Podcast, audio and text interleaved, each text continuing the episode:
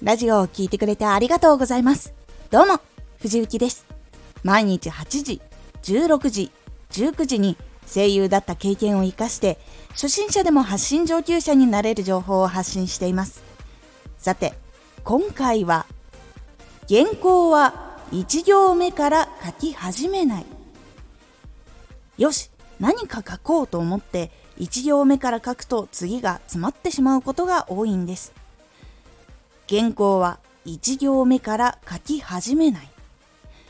書きたいことが決まっていない状態で無理やり作っていくと話の内容があちこちと散らばってしまい何が言いたいかコロコロ変わってしまってまとまらないということが起こることが多いんです。なので書くことに詰まってしまうこと話がまとまらないことを避ける方法をご紹介します。原稿を書くときに書き始めないで先にいくつか決めていくとスムーズになります。決めることは3つ。1書く内容。2仮タイトル。3込み出し。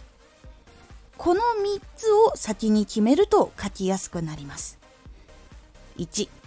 書く内容。ここで一番最初に仮タイトルを決めた方が進みやすいのではと思った人もいるかと思いますが内容が決まっていない状態では仮タイトルも難しいと感じます。なので自分がどんなことを発信しようかなって考えてどんなことをやろうかなって考えること。まずこの2つを考えてみてじゃあこういうことを言いたいかなこういうことをやってみようかなっていうことを先に考えて決めることをした方が次に進みやすくなるのでおすすめです。2仮タイトル。内容が決まってからタイトルを決めます。ここでいいタイトルが思いついたらそれを本タイトルにしても大丈夫です。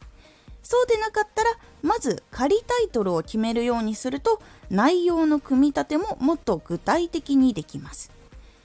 やっぱり仮タイトルを決める時にもどういう話をするからじゃあどういうタイトルにしようっていう風に方向性も決められるので先に書く内容があった方がいいというお話をさせていただきました。3込み出し。内容も決まってタイトルも決まったらもう書き出してもいいでしょと思ったらちょっと待ってください。ここで自分が書こうとしていることを込み出しにしてどの順番に書いていくか並べ直しながら考えていくことで話の流れがまとまりやすくなります。この3つを決めてから書き始めると流れも書くこともしっかり決まっているので比較的すんなり原稿が出来上がるのでおすすめの方法になります。この3つを決めてからやるというやり方は原稿なしでトークしている人そして軽いメモを作って話をしている人にも使えるやり方なので是非ちょっとどうやってメモ作ろうかなってメモ作ってたりするんだけどなんかちょっとなって感じている方是非試してみてください。急に何も決めない状態で原稿を書き始めるとあれも必要。この説明があった方がいいかもとその場で思いつきで話がたくさん増えていってしまうので文章量も把握しないままどんどんどんどん書いていってしまう傾向があります。そうするといつの間にかかなり多い文章量になってしまいます。そして気がついていないうちにこの話はいらなかったかもしれないとかあれこの話もしかしたら関係ないかもしれないっていうものを書いてしまうこともあります。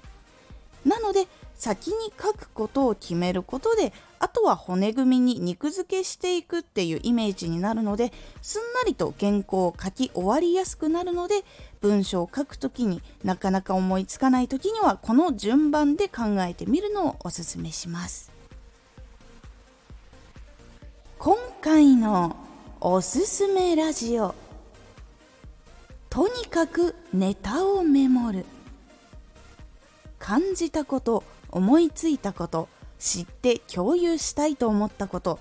どんどんメモをすることで自分の思いつかなかった時とかの助けにもなってくれますしラジオに意識を向けたり自分が感じたことを経験したことをもっと意識的に感じることができるようになります。このラジオでは毎日8時16時19時に声優だった経験を生かして初心者でも発信上級者になれる情報を発信していますのでフォローしてお待ちください。次回のラジオはラジオの原稿でトレーニングする方法。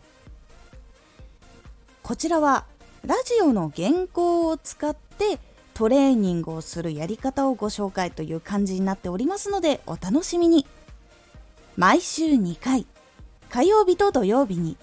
藤雪から本気で発信するあなたに送るマッチョなプレミアムラジオを公開しています。有益な内容をしっかり発信するあなただからこそ収益化してほしい。毎週2回火曜日と土曜日。ぜひお聴きください。ツイッターもやってます。ツイッターでは活動している中で気がついたことや役に立ったことをお伝えしています。ぜひこちらもチェックしてみてね。コメントやれた。いつもありがとうございます。ではまた。